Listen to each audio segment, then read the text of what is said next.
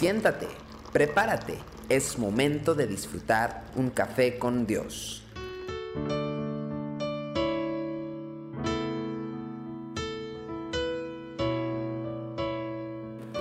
Cada día es muy grato para mí saludarle desde Café con Dios.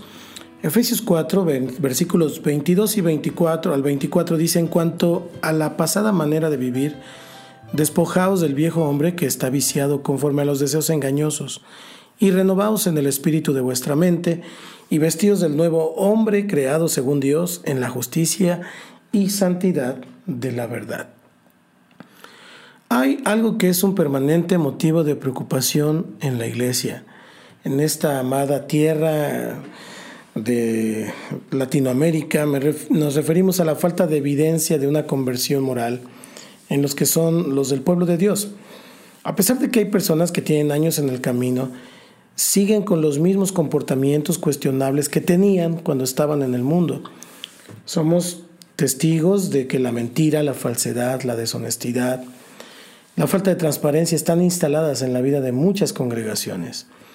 Si bien esto no es más que una manifestación común en las culturas de nuestros países, es triste que entre los hijos de Dios estas conductas continúen practicándose casi casi de manera natural. Pablo en un extenso pasaje dedicado a este tema exhorta claramente a los cristianos, dice en cuanto a la pasada manera de vivir, despojaos del viejo hombre. La palabra despojaos nos indica que la anterior manera de vivir debe ser descartada, enterrada, repudiada, es decir, no hay esperanza para ella. Y queda claro que la vieja naturaleza no puede ser redimida. No se trata aquí de buscar la forma de mejorar lo que hacíamos mal en otro tiempo. El que anda en Cristo debe andar en novedad de vida, en un comportamiento enteramente nuevo. La exhortación es tan amplia que bien podríamos creer que la interpretación de la misma queda librada al criterio de cada creyente.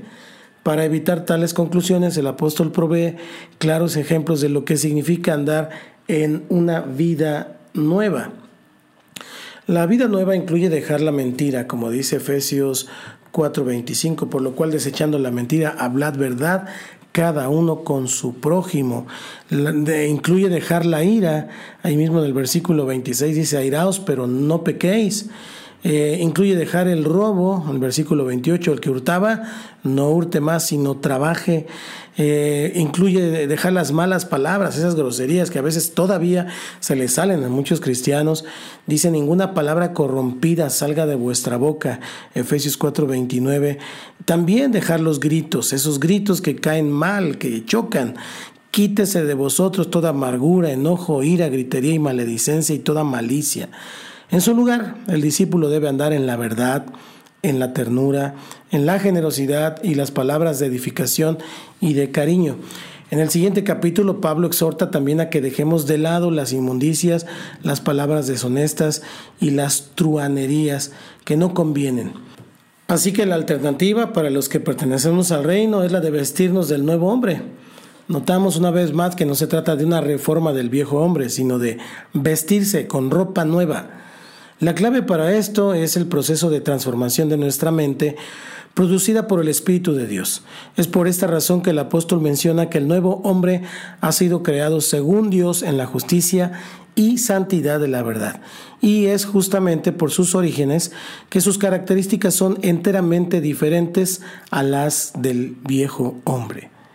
Si bien es verdad que todo el pueblo debe vestirse del nuevo hombre, la influencia de los líderes es clave en este proceso. Aquellos que tienen mayor responsabilidad deben ser los que den el ejemplo de una vida éticamente transformada. La honestidad, la sencillez, la verdad, la transparencia y muchas otras cualidades deben ser visibles en la vida de todo ministro de Dios y de todo líder que pretende serlo. Que Dios te bendiga y qué bueno que juntos podemos disfrutar de la palabra en Café con Dios. Entrega tu vida a Cristo. Señor Jesús. Hoy te abro mi corazón y me arrepiento de mis pecados. Reconozco que soy pecador, pero te pido que cambies mi vida, que me enseñes a ser la persona que tú quieres que yo sea. Ayúdame a andar en tu verdad. Te lo pido en el nombre de Cristo Jesús. Amén. Que Dios te bendiga. Nos vemos mañana.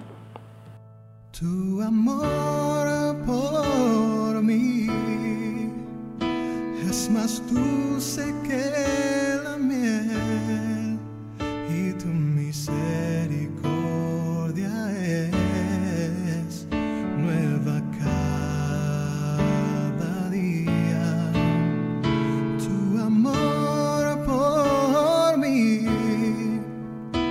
es más dulce que la miel y tu misericordia es nueva cada día. Es por eso que te alabo, es por eso que te sirvo, es por eso que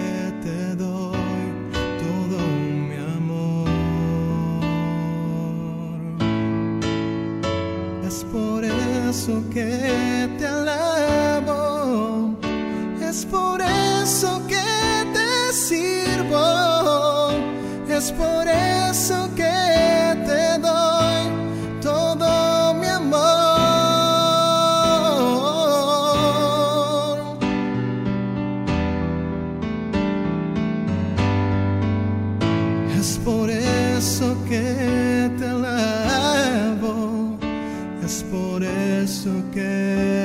see